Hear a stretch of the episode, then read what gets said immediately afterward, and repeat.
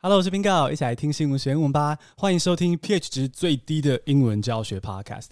哎，话说听众会问我说什么是 pH 值最低，就是因为我一直嘲讽时事很酸，所以 pH 值最低啊。今天这集可能不会那么酸了 哦，是一个老早就约好的访谈。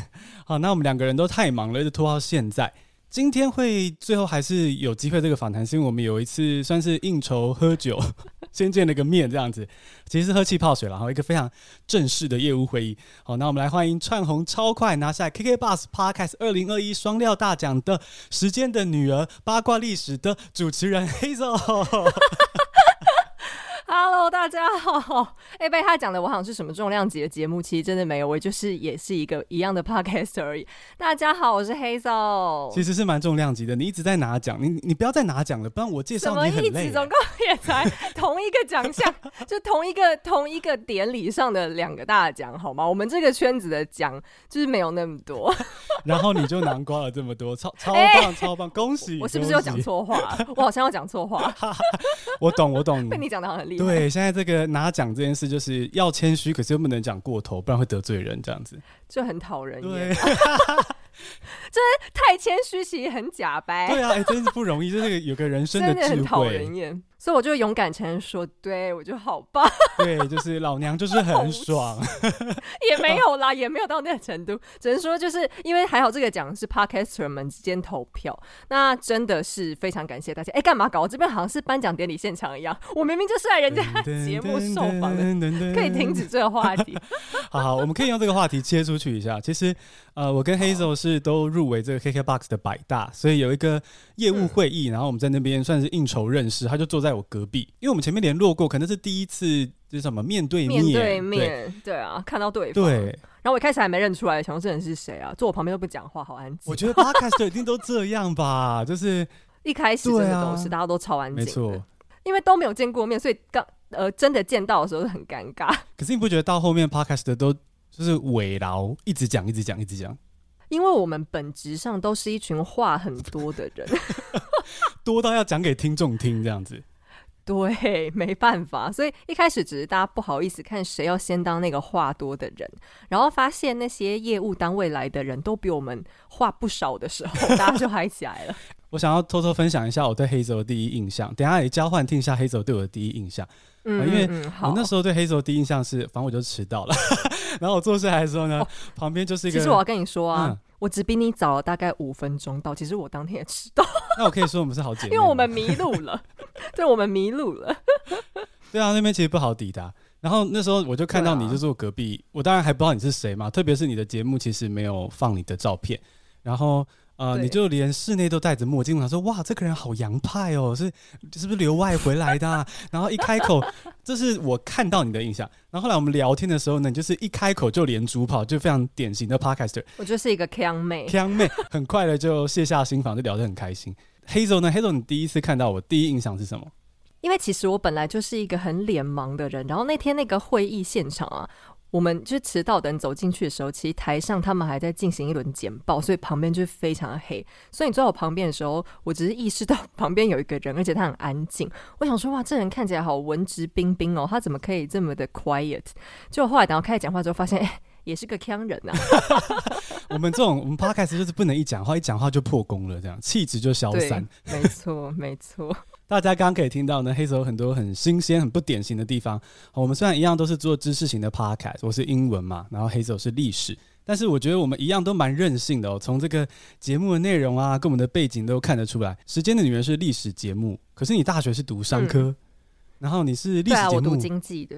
然后还有就是你是历史节目，可是我一邀你来节目的时候呢，你就听起来非常热爱英文，很想要聊一下英文学习这块，对不对？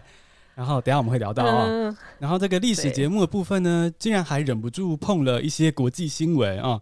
那我觉得今天就用三个单字来认识一下 Hazel 这个我觉得很酷很酷的一个奇女子，然后听她怎么用英文来搜集。怎么了？怎么了？没有这样奇女子三个字，好像我是什么侠女一样。我觉得你很侠女、欸。没有没事。其实我等下就打算用这个字来 ambush。哎呦。那我们来听他怎么用英文搜集历史材料，还有一些对历史的想法等等。然后，Let's get started，现在来进入正题。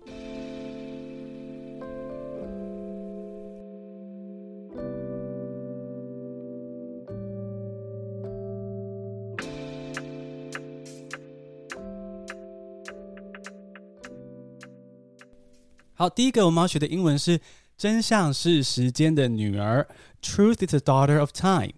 好，Truth 就是真相的意思。那这个我们要教 “Truth is daughter of time”，是因为“时间的女儿”这个 podcast 的名字其实就是来自这个，嗯，算谚语吗？对不对？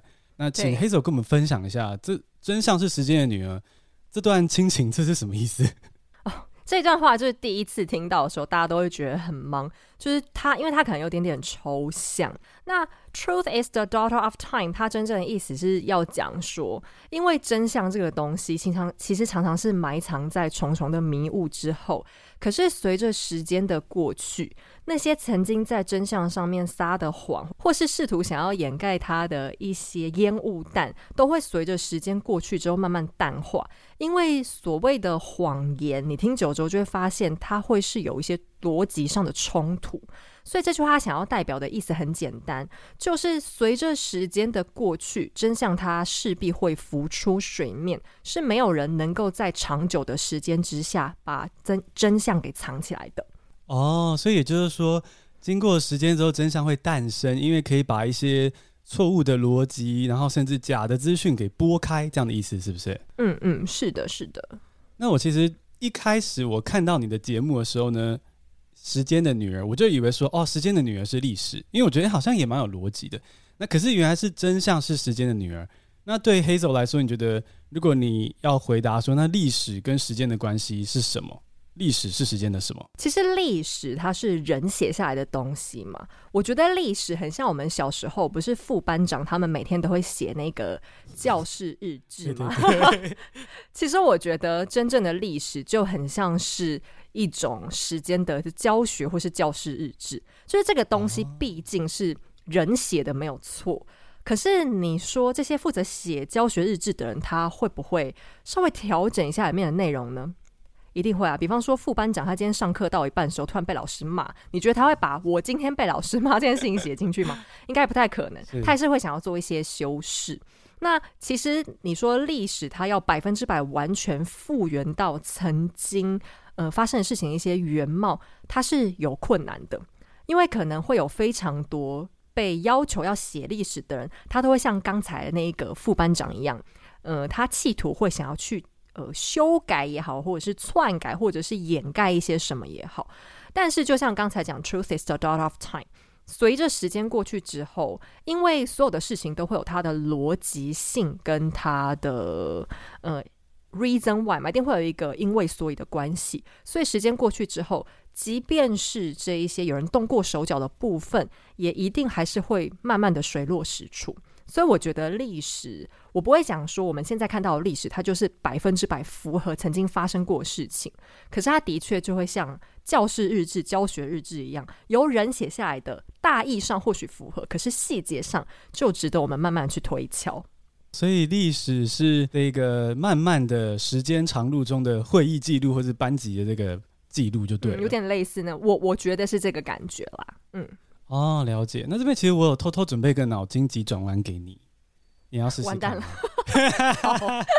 好 那我想要问说，因为其实我一开始想说历史是时间的女儿嘛，因为我误会了嘛，对不对？所以呢，我就想说，那时间生下了历史。那请问 Hazel，时间的孙女是谁？假如时间生下了历史，是现在吗？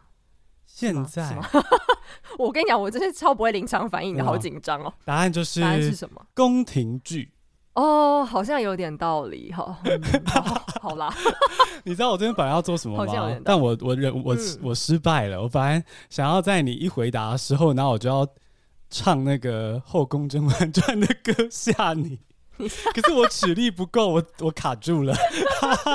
你要是唱出来，我现在就把麦克风关掉，离开，立刻离开。哎、欸，那我想问，太久。那我问你喜欢《后宫甄嬛传》吗？你有看过吗？当然有啊，这怎么可能没看过？哎、欸，不一定哎、欸，童年回忆。因为我其实记得你在别的访谈说你会抗拒历史剧。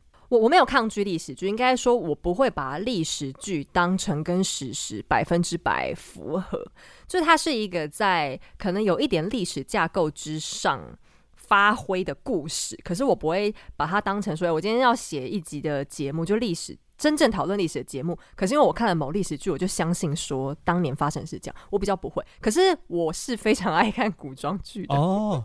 哦，所以你会看，可是如果你真的要做节目的时候，你会用很多很丰富的史料或是材料去佐证。对，呃，看历史剧的好处是，你可以看到他们当时的一些，呃，比方说时尚啊，或者是他们一些民俗风情，或者是因为现在古装剧都是大制作，所以通常他们都蛮考究的。比方说像衣服、化妆，或者是那个建筑啦。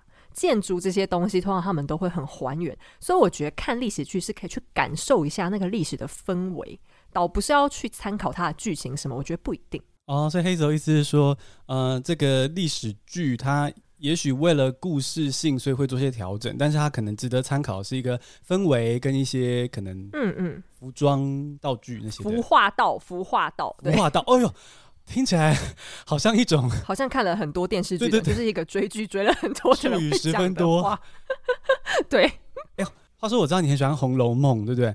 你会不会觉得《甄嬛传》跟《红楼梦》的调性是有点接近的？你觉得算接近吗？其实那个作者自己也有讲过，他蛮喜欢《红楼梦》，而且他的原著里面有很多的桥段都还蛮明显，可以感觉到他是从《红楼梦》里面搬过来的。我觉得很像的，就是因为其实我没有真的细细的看过《红楼梦》，但是我我的频道 partner Leo 是有看，然后我也蛮有好感的这样。但是我真的有认真看的是《甄嬛传》，比较轻松嘛。然后 对，那当然对。然后我就觉得真的跟你形容的很像。你说《红楼梦》就是表面是儿女情长、爱恨情仇，可是里面是满满的这个人情世故、悲欢离合。我觉得哦，我觉得那个形容的。我跟 Leo 是一起听你那集的，就是你好像是去电扶梯走左边的时候讲到，走左边，然后我们整个就是说，哦，好喜欢黑色这段的这个平息，对，非常喜欢，崇拜我，在那边在那边被你圈粉，叫你一声大姐，大姐，哎呦，不要，我离开。好，黑色节目是讲历史，大家也可以听到说他对历史啊、历史剧一些小说也都有一些他的见解。那其实他的节目中虽然会讲欧洲猎巫啊、都铎王朝等等欧洲、英国等等的历史呢，然后广受学生跟家长好评。可是我我最喜欢的一集，身为 Bingo 的我最喜欢的是你的某一个特辑。那今天第二个单子呢，我要来聊这个特辑，顺便跟我的听众也推荐一下这一集。好，第二个单子是若星亚人或是罗星亚人 （Rohingya）。Myanmar says the Rohingya are illegal immigrants from Bangladesh. 哦，从缅甸人的立场来看呢，若星亚人是来自孟加拉的非法移民。嗯，其实去年他们缅甸的内战是他们的军政府和其他不分种族，反正就是支持民主的人跟军政府两边之间的冲突。可是其实缅甸他们内部一些混乱的情况，并不是在这两年才发生的，而是在好几十年前。就已经在国际上被关注到。那这最重要的原因就是洛辛亚人他们遭到的呃一些不是很平等，甚至是一些暴力的压迫性的状态。那我会注意到这个新闻，是因为缅甸他们的他们后来成立民主政府之后，他们的领导人翁山苏姬又叫昂山素季。可是因为翁山苏姬他以前曾经有得过诺贝尔和平奖，也是因为他们缅缅甸内部的关系。但是在这个洛辛亚人问题上面，他备受谴责，就是很多人都责骂他说：“你身为一个曾经的人权斗士，你怎么可以不站出来守护同样是人类的洛辛亚人？哦，原来你只是帮助你的族人，但是你根本就不是抱持着一个和平的心态来执政的。”那我那时候会觉得这个新闻给我一种充满了矛盾的讯息，因为缅甸他们以前内部在争取。自由、民主、和平的过程是非常非常辛苦的。那在被长期软禁、被打压种种很辛苦的过程当中，翁山书记就撑了下来。但是他却在洛辛亚这个问题上，几乎可以说是用一种不发一语的态度在回应。那因为这个冲突感实在太明显，所以我就去稍微研究了一下，才发现。其实缅甸他们内部的这个所谓的洛辛亚问题是很有一个历史性的，它必须要追溯到好几百年前，从他们开始被英国殖民等等种种不同的问题，他们的社会在殖民当中被严重的撕裂。那洛辛亚人他们原本其实来自缅甸的邻居，就是孟加拉，没有错。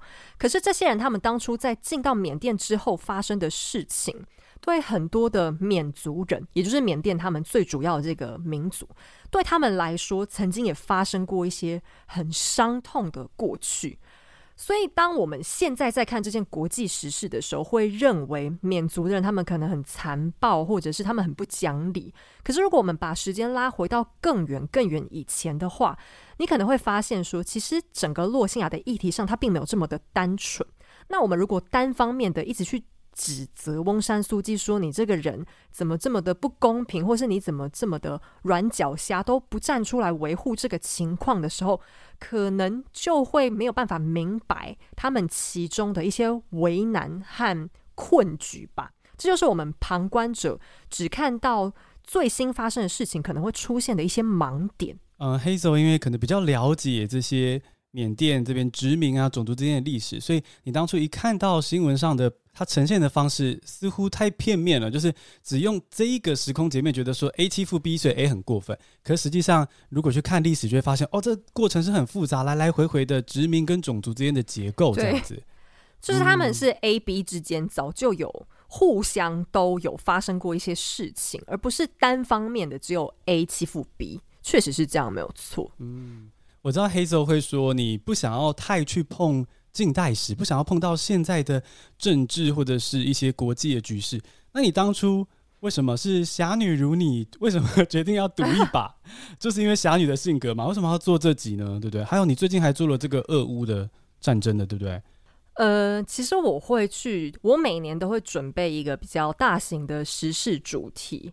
我会不想要去讲政治这个议题，是因为。我觉得有很多的人，他们在讲到政治的时候，他们有很多很多的热情。那他们那一种热情是就很大，我不知道该怎么具体讲。就他们的热情很大，所以他们在巨大的热情之下，他们有些时候是没有办法很理性的冷静下来去思考其中一些需要，就是有很多关关节节，可能不能只看这么浅层的问题。嗯那我记得以前我的公民老师，就我其中一个公民老师曾经讲过这样一句话，他就说：“你去看人类历史上只有三件事情，就是你只要一讲到，不管是哪一个时代的人，就会都会很疯狂的投入进去。那第一个是体育。”对，这个讲的没有错。你看我们现在就是在奥运的时候，我们的国手出去，他们只要一赢，我们是不是举国大啊？好兴奋，好开心，全世界人都疯。哎，这不是只有我们，就是全世界各国，他们只要有人拿牌，大家都会哦超嗨。所以这个就没错嘛。好，那第二个是什么呢？第二个就是性，sex 这个性，uh huh, uh huh. 就是你只要讲到性这些，他就觉得哎，这很很原始的欲望。对，大家就觉得哇，好兴奋，就是就是。觉得不好意思讨论，可是其实实际上大家内心偷偷都点击点很偷偷的很想，对，就偷偷的私底下，特别是网络时代，大家就更加想要讨论。那第三个主题就是政治，嗯，那。这三个主题，那前两个还好吗？因为大家都有各自支持。那通常，比方说体育，同一个国家肯定支持同样的选手，嗯、那同一个城市的人会支持他们自己那边的运动员。那性这个，就是大家更不用分彼此，反正大家就是 就是有兴趣，对，就是就是有兴趣，反正对整件事情就有兴趣。那可是讲到政治的话，大家的立场可能就会更鲜明、更激烈。这也是为什么我不太愿意去。讨论，其实你看，支持运动选手跟讲性这个话题也没什么理性可言了。嗯，是，这这要怎么理性呢？你在讨论性的时候，谁跟你理性？不可能的。对，那可是因为政治它是需要很多的逻辑跟讲很多的道理，才能有一个我觉得很合理的答案。可是当这个热情很大的时候，我觉得再要去讨论它，其实你讲政治，你想去说服人家是很困难的。因为那一种狂热之下，愿意被说服的人其实不多。可是为什么我会想要做做看乌俄战争，或者是缅甸他们当时内战的情况？其实原因也很简单，就是我我觉得为什么我们大家应该要读历史？其实读历史最重要的就是让我们可以有过去实际发生过的事情，我们可以去参考它，然后反思到我们现在的处境。那呃。通常我不太讲政治，可是我觉得乌俄战争也好，或者是缅甸内战也好，他们是我们现在正在发生当中的大时事。那现在二十一世纪，我们已经没有办法像过去的人讲说啊，那不干我的事，是别的国家发生的问题。因为随着科技越来越进步，其实我们整个地球上的人命运都是有关的。嗯，就好比现在远方的俄罗斯他们在打仗，可是假如他们真的爆发了无法避免的冲突，他们动用了摧毁性，就是呃，他的暴力已经到达一个极致的时候，我们虽然在离他们很远的地方，可是我们能够偏安多久呢？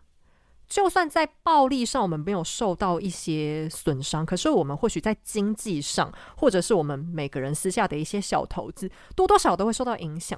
所以我会希望在这样的大型时事议题上，还是可以带着大家一起来看说，说我们看待时事的角度是不是可以再更多元化，或是再更深入一点呢？但我觉得，其实你刚刚提到说你对政治很狂热这件事，跟你用历史来看国际新闻这件事，我觉得好像似乎其实。有点关联哦，是不是你的一个 approach？因为我觉得，像我听你这个缅甸跟若星亚人这集，我就觉得很像是稍微把情感比较原始的一些观察稍微先搁置一下，然后拿一些历史的一些 fact，然后跟一些 information 来思考，嗯、是这样子的一个一个企图一个 approach 吗？嗯，其实我在讨论这些时事的时候，我并没有想要为他去做很多的结论。因为我觉得每一个人都会有自己的结论，因为可能你自己从小到大一些生长背景，那你读过的书，你受到过的一些教育思想等等，每个人都会有自己的判断。可是我只是希望大家在下这个判断以前，可以给这个事情多一点机会，就是你给他多一点机会，让你自己更了解。那如果说你在得到了各方各面资讯之后，还是可以非常百分百、非常肯定的下出你的判断。那我觉得这样也是一个很好的答案。可是我希望大家不要在没有充足的讯息之下，你就听了媒体可能看他两个标题，然后跟人家聊天的时候 先讲几句，你就说啊，那谁谁谁就是很坏，就都都是谁的错，百分之百就是谁的错。那我觉得在讨论时事的时候要小心一点，不要落入这样子的陷阱。因为我们现在常常都看到媒体说什么带风向、带风向，或者是说，呃，可能有很多键盘侠等等的。嗯，其实这些事情的存在，就是因为大家可能讲求一个，我我我我不想要知道效率，我就看一下标题，对，我们就赶快赶快。嗯，那可是这样的情况之下，确实我们对于一些时事可能会有一些误判的情况。很喜欢 Hazel 刚刚说的话，也很喜欢那一集，因为我觉得其实刚 Hazel 说的有点像是，也是没可以教个单字，就是要 make informed decisions。你可以做决定，可是你要就是 you need to be informed，嗯嗯，你要有资讯之后，如果你还是可以问心无愧的相信原本的选择，那就是也是可以接受的，的对不对？是的，是的。所以我真的非常喜欢这一集这样子的，呃，俄乌战争还有缅甸若星亚人的特辑。Hazel 这边你收到听众的反应如何？他们喜欢吗？诶，出乎我意料，其实还不错。我本来其实蛮担心说会不会因为 主题很硬，因为坦白讲，就是缅甸那一集，它全部都是从殖民那边是它的很重要的一个开端，所以那一个那个单集里面大部分的情节都会稍微沉重一点。那我本来有点担心，就没想到做出来之后，大家反应还蛮好，因为很多人都觉得。呃，看在看待缅甸时事的时候，有一种雾里看花的感觉，就是不知道，好像大家都一直在骂缅甸，一直在骂缅甸，可是为什么大家都没有办法把这件事情做一个了断？其实某种程度来讲，西方他们也很清楚，嗯，就是这一件问题根本就不是现在翁山苏姬他一个人的能量也好，或者是说他的执政的。高度来讲，可以去解决的问题很难啦，因为它的历史的那个裂痕已经非常非常的深了，所以呃，这一集做出来之后，很多人有一种恍然大悟的感觉。嗯，我自己也很喜欢这集的部分，就是你提到说。如果西方真的想要介入这件事，真的看不惯的话，那应该是提供更多的协助，可能比如说给予他们更多的对话平台的机会，让他们更能够建立一个彼此的信任。那 Hazel 有没有其他的国际新闻也是媒体都报的太片面，然后你有点快看不下去了？侠女 Hazel 有没有觉得手也也不会快伸出去了这样子的？其其实我觉得我们也要体谅，就是传统媒体的从业人员，因为他们一天要提供给大家的讯息是很大量的。呃，那当然，我希望我们可以在新闻上少一点看到 交通意外或者是外送员的新闻，没错。可是对，这样这样讲还有点笑他们，但其实也不是啊，因为其实做国际新闻，他们要的成本也很高。首先，他们要跟国外的媒体签约，他们才能够得到人家的资讯。就比方说，要引用人家的画面啊，或者从他们那那边得到一些呃最新的资讯也好，这些他们都是要额外花大钱签年约。那可能不，他们在经营成本上面也会有一些考量，嗯、这是没有办法的。那再是他们要提供给大家的讯息，每一天他们要去衡量它的比重。比方说，大部分的人恐怕还是会更关心我们自己发生的事情。嗯那他在国际新闻上，maybe 一天只能被分配到十分钟、十五分钟。那全世界这么几百个国家，你要他在这么短的时间之内，还要分给好多国大家来均摊，那他们能用的时间有限，能用的资源也比较有限。所以我倒不会觉得说媒体他们需要去负这个百分之百的责任。只是说，那当然有一些特别节目可以来多探讨一下的话，那当然是会更好的。只是说，因为刚好我的节目性质在探讨这些时事的时候，嗯，还算接得上，就。不会让大家觉得说怎么跟历史都没有关系。刚好这些时事，他们的历史背景都是很深很深的，所以我才觉得每一年来做一两个这样的特辑，其实也蛮好，就可以让历史展现出它可以怎么讲，就可以在现实生活当中运用的一面吧。刚刚听到黑手真是好善良的侠女哦，就是还非常的体体谅新闻媒体，但是你就是进来做个协助啦，哦，就是说每一年我可能会把这个比较复杂的历史嗯纠葛的新闻。稍微跟大家分享一下，可能大家可以这样期待。对啊，非常期待这个特辑。今年已经用完额度了吗？呃，其实还没。呃，其实我今年本来要做的是讨论犹太相关的议题，因为以色列这件事情在国际时事上出现的频率其实非常的高，就是以阿冲突哦。那它背后的历史原因也非常非常深，就是有关犹太人他们的处境是从。一两千年前开始就就不是很美好。那有很多人私下就是私讯会问我说，到底为什么啊？犹太人他们到底怎么了？就是为什么大家都要对他们这么激动？他们真的有这么讨厌吗？或者是说他们真的有这么可怜吗？就是有讲到犹太歧视等等的话题。那其实我本来今年的大型时事的主题是要做他们。那我本来也有要讲俄罗斯的历史啦，结果没有 想到乌俄战争先发生，所以我就把顺序调整了一下，因为其实要讲到犹太那边要花时间也不少，我就想说没关系，我一次专心在一个大事件上，所以我还是先把近期大家比较关心的东西先做出来，这样大家也比较有兴趣可以去理解它。犹太的我非常感兴趣，其实我好像是去年吧，也做过一集短短的，比较深入浅出，在讲犹太的历史。因为毕竟以色列的这个国际新闻那些互动，就像你说的，如果你没有去看它背后的历史，很多时候都是看表面，雾里看花这样子。所以我也做了一集像这样的，非常期待 Hazel 到时候出，希望可以成功，因为这一集也会是一个非常大规模的内容，其实我也蛮紧张的。对，其实刚刚也可以听到说，Hazel 要做很多很多的历史资料的收集，和各种的资讯的研究。那其实相信 Hazel 一定会要用到英文来吸收这些资讯嘛，吼。嗯。那特别是国际新闻、嗯、就不用说了。所以第三个单字呢，我们就来聊一下 Hazel 的英文搜集材料技巧，就是直接实用英文的这个技能。第三个单字呢是个片语，就是 give you access to something 哦，让你可以取用某个事物，是动词片语。English gives you access to over half the content on the internet。英文让你可以取用网络上多数的内容资源。好，这个 access 是入口或者是使用的机会的意思。那如果有某个东西给你这个 access，give you access to something，就是让你可以取用某个事物。所以如果让英文能够让你取得网络上多数的资源呢，就会是 English gives you access to over half the content on the internet。 好，所以比如说国际新闻啊、外国娱乐八卦啊，或者是搜寻一些养眼的图片、影片啊，哦，自然美景啊，哈，这些呢都是可以用英文来收集到的。那我就想要问一下 Hazel，你收集的资料，为了这个 Podcast 收集的历史资料，或是国际新闻的历史资料，会不会常常用到英文的 source？哦，一定会，一定会。呃，这这其实是。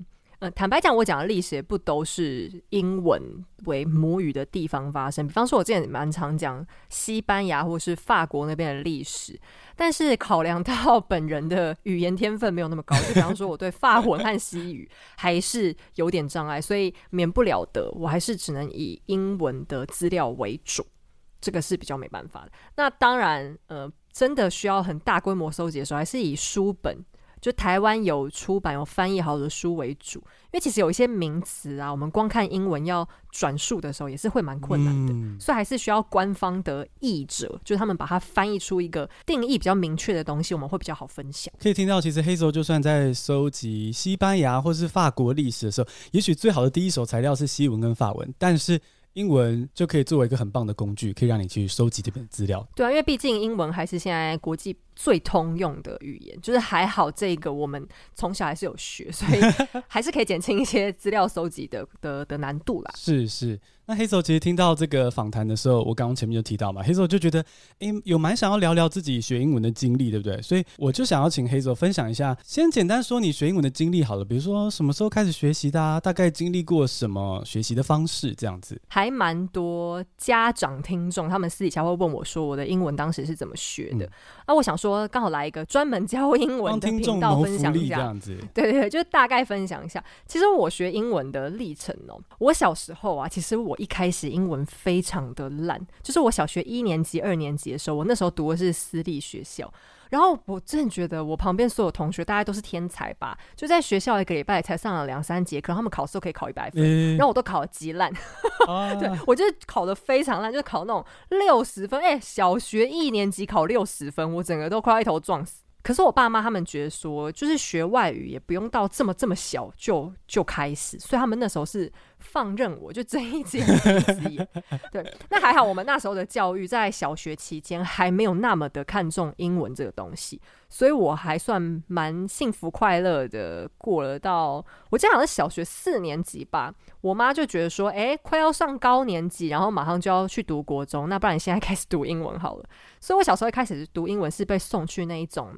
儿童美语班，那可是儿童美语班，我的老师教我还蛮好。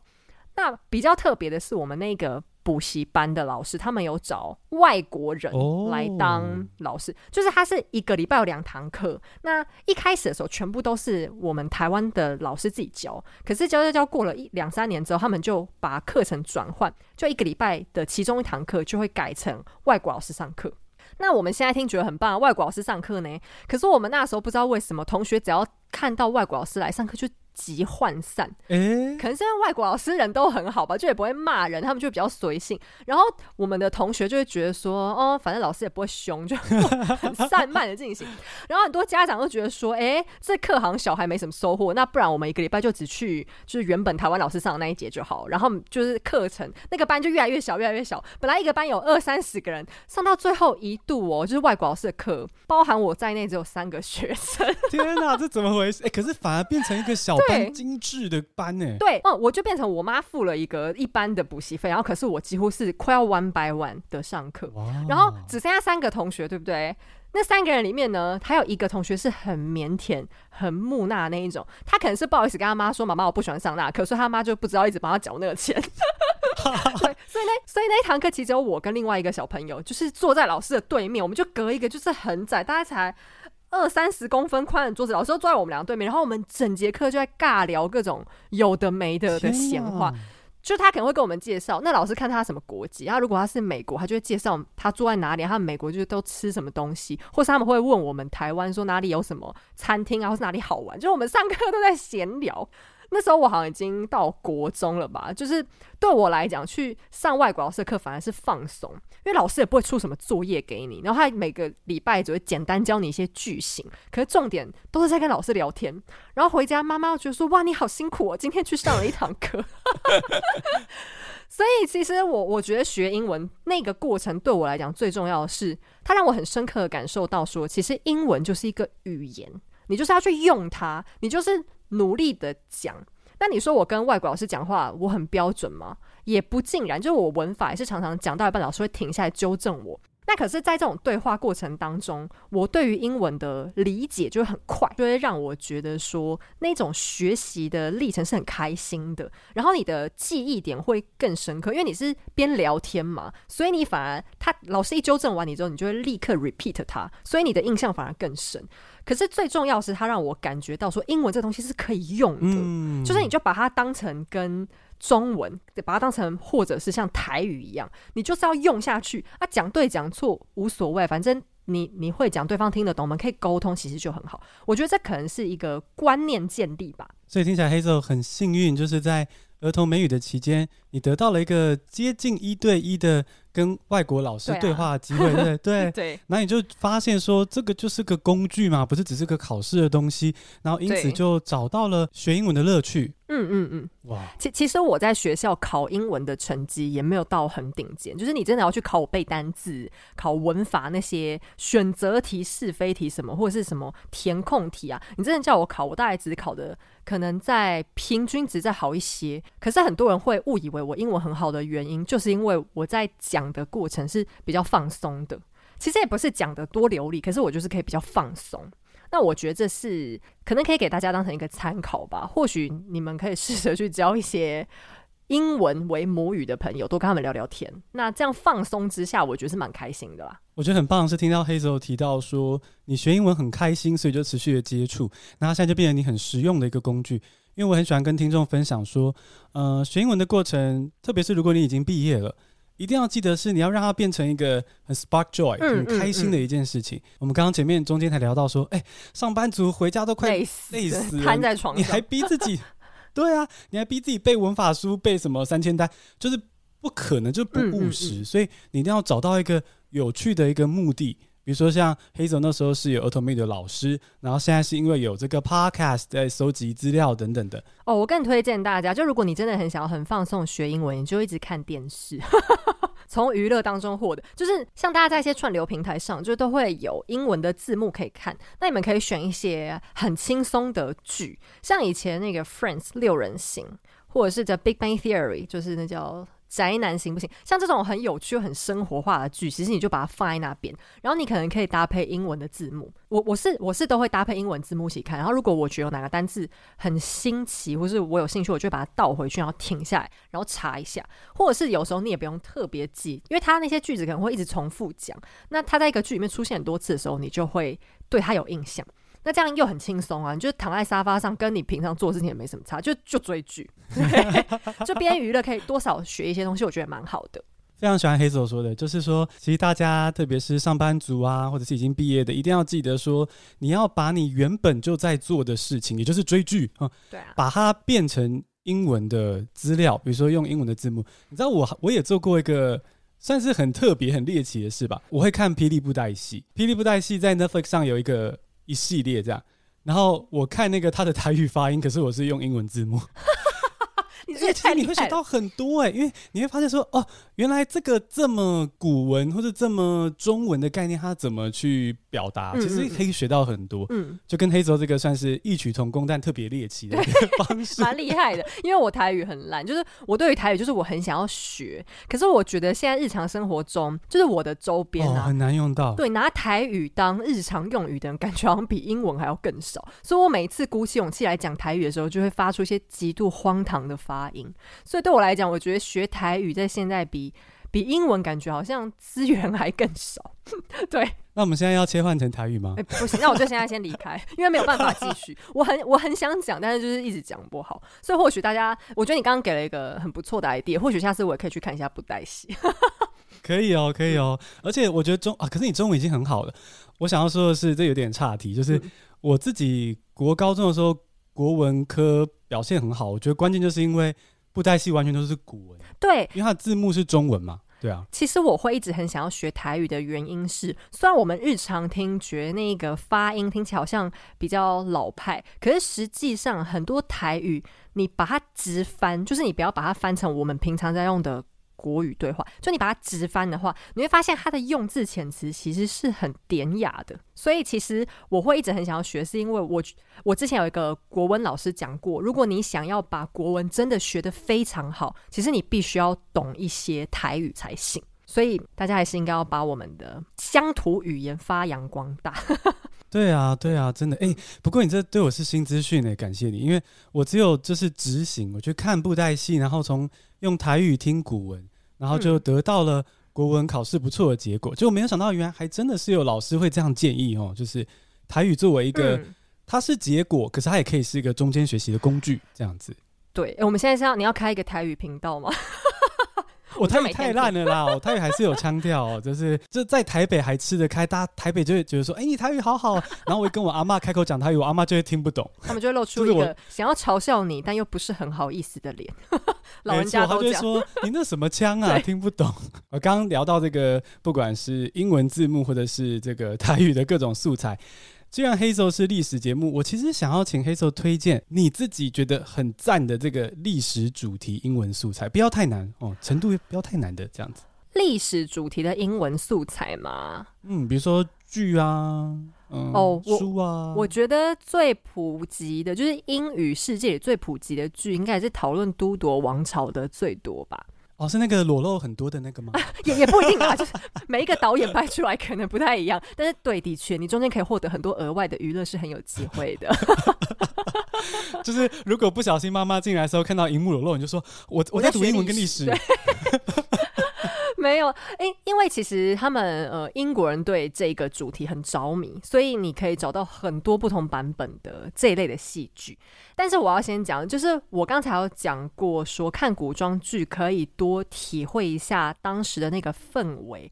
不过我们现在看到的都铎王朝相关的剧啊，它的用词遣字其实是有呃改良过的，应该说让它简化，不然他们其实本来应该是要用古英文，就是用莎士比亚里面那一种很古的英文，就他都不是讲什么你我他，他们的你我他跟我们现在听到的什么 you and I 这种都是不一样的，嗯，所以他们还是会把它变得我们比较现代日常化的英文。不会那么的难，那这样看起来其实也蛮有乐趣的啦。其实如果真的完全是古英文的话，在声音上太难入戏了，所以也是像你稍早说的历史剧，有时候它会为了一个呈现有些变化。嗯嗯嗯嗯嗯，了解。所以呢，如果有喜欢历史又喜欢英文的听众呢，Hazel 推荐说你可以去看《都铎王朝》各种版本的哦。那如果裸露比较多的话呢，记得房间门要锁起来。好，不要被偷看到。那最后想要问 Hazel 最后一题，就是这个来宾都会被问的一个问题：你觉得英文对你来说是什么？英文对我来说就跟中文一样，它就是工具，就是可以使用的语言呢、啊。就是不要把它当成是考试的时候，或是要见客户的时候，他想说啊，我现在赶快去加强。不用，你就把它当成是，如果把它当成中文可能比较难，但你就把它当成是台语。那比方说，你看到讲台语的老人家，你是不是就会尽量希望用台语跟他们沟通？所以目的就是沟通。那你也不用担心你讲错，或者是说你的口音不够地道，或者说你拼字有一些小错误。其实啊，就跟我们在看外国人讲中文一样，他讲错你也不会觉得他很荒唐，你会觉得哎，他讲错蛮可爱的。可是他好努力哦，嗯、他还是很用心的想要用我们的语言讲。其实我们在讲英文的时候，对他们来讲也是一样的。所以其实大家就不要害羞，就有时候脸皮厚一点，就勇敢的讲下去。可能第一次、第二次你还会有点紧张，可是越讲你就会觉得没什么，就真的是闲聊而已。我觉得用台语来比喻真的是很棒的一个方法，嗯、就是因为其实很多台湾人在台语出错的时候呢，都可以好好的就是大笑就就过了，就过了，你就觉得还好。对、嗯、对，所以其实我觉得 Hazel 刚刚这样比喻，我觉得对于学英文的听众很有帮助。嗯、就是你讲英文犯错的时候，也给自己一点这样子的一种精神吧，就是说错就说错，就不会怎么样，就工具，就下次不要再讲错就好了。对啊，而且我觉得你刚刚这番话其实有隐含了一点。真理在里面啊？真的吗？我我没有特别注意。就是你看，其实台湾人有能力知道说语言是工具可以犯错，因为台语就是证据。嗯，所以真的是因为英文被考试化、被呃数字化的太严重了。对，所以其实光是能意识到这点，我觉得就很有价值。嗯嗯嗯嗯，对，它就是日常应该要拿来使用，不要把它当成纯粹为了得到分数的工具。对啊，因为我也认识很多人，他们学历可能都比我高，他们当年考英文成绩又比我好，可是，在面对讲英文的这个需求，就比方说真的有外国客户来说，他们反而会呃呃呃，就是很结巴，就是那可能其实是因为他们太紧张，或是他们太严肃的在看待，说我绝对不能出错。可坦白讲了，我们讲中文有时候也是会有一些问题的啊。真的。就你看我们写中文那个什么的跟的，赤字旁的的跟那个你的我的的，很多人也是搞不清楚。可是或许有些人会觉得这样很好笑。可是坦白讲，在沟通过程不会造成很大困难，我觉得这样就很好了。对啊，对啊，大家中文都在在不分了，对不对？对啊。然后句子结构都乱七八糟了，我们英文当然也不会多完美啊，所以不要求这个。多多少少错一点还好，真的还好。嗯，对，没错。哇，谢谢 Hazel 给我们这么棒的，你看历史节目又给我们带来这个 这个不愧是我们的侠女啊，出来就导正视听。我觉得我今天莫名其妙多了一个封号，我现在还很困惑，到底为什么会被这样说？那你以后就是 Podcast 界的侠女。不要这样说，要是哪天我做了很卑鄙的事情怎么办？嗯，没关系啦，小龙女也不是完美的。拿小龙女来比喻，好想一头撞死。什么意思？为什么？她太纯洁了，不行，她的那个标目标太高。最近因为就是想到你是侠女，就忍不住去查了一下小龙女的生平，就哇，她真的是十分的清高啊！当然她是有被欺负啦，不过真的是一个非常清高的角色。我没有他，我没有他那么清高，我就是一个俗人。不要把我想这么清高。我们一起立志当个俗人，在讲英文的时候呢，也当个可以犯错的俗人，这样子。哇，今天非常感谢 Hazel 来玩了这个时间的女儿八卦历史，超级棒的节目哈！谢谢我的听众，如果喜欢听历史故事的话呢，非常推荐去订阅这个节目。然后呢，呃，Hazel 的听众如果来到这边喜欢这次的访谈的话呢，也欢迎订阅我的 Podcast 听新闻学英文。啊，那最后我要再敲碗问，嗯，什么时候会有 Hazel 跟神队友的八卦历史？他他他，我跟你讲，全世界如果有一个比我更讨厌曝光的人，那就是神队友了。他极度痛恨这件事，哦哦、所以很恐恐怕很难吧。而且我们也没有什么历史可以分享的。等我们俩到八十岁的时候，可能可以考虑一下。真的、哦，下次约下午茶会告诉我吗？可能不会，可能也不行。他太害羞了，他真的很害羞。好好，那我会再继续加油，继续的推敲。好，那谢谢大家的收听，要记得订阅我们两个的频道哦。那就跟大家说拜拜喽，谢谢大家，拜拜拜拜拜拜。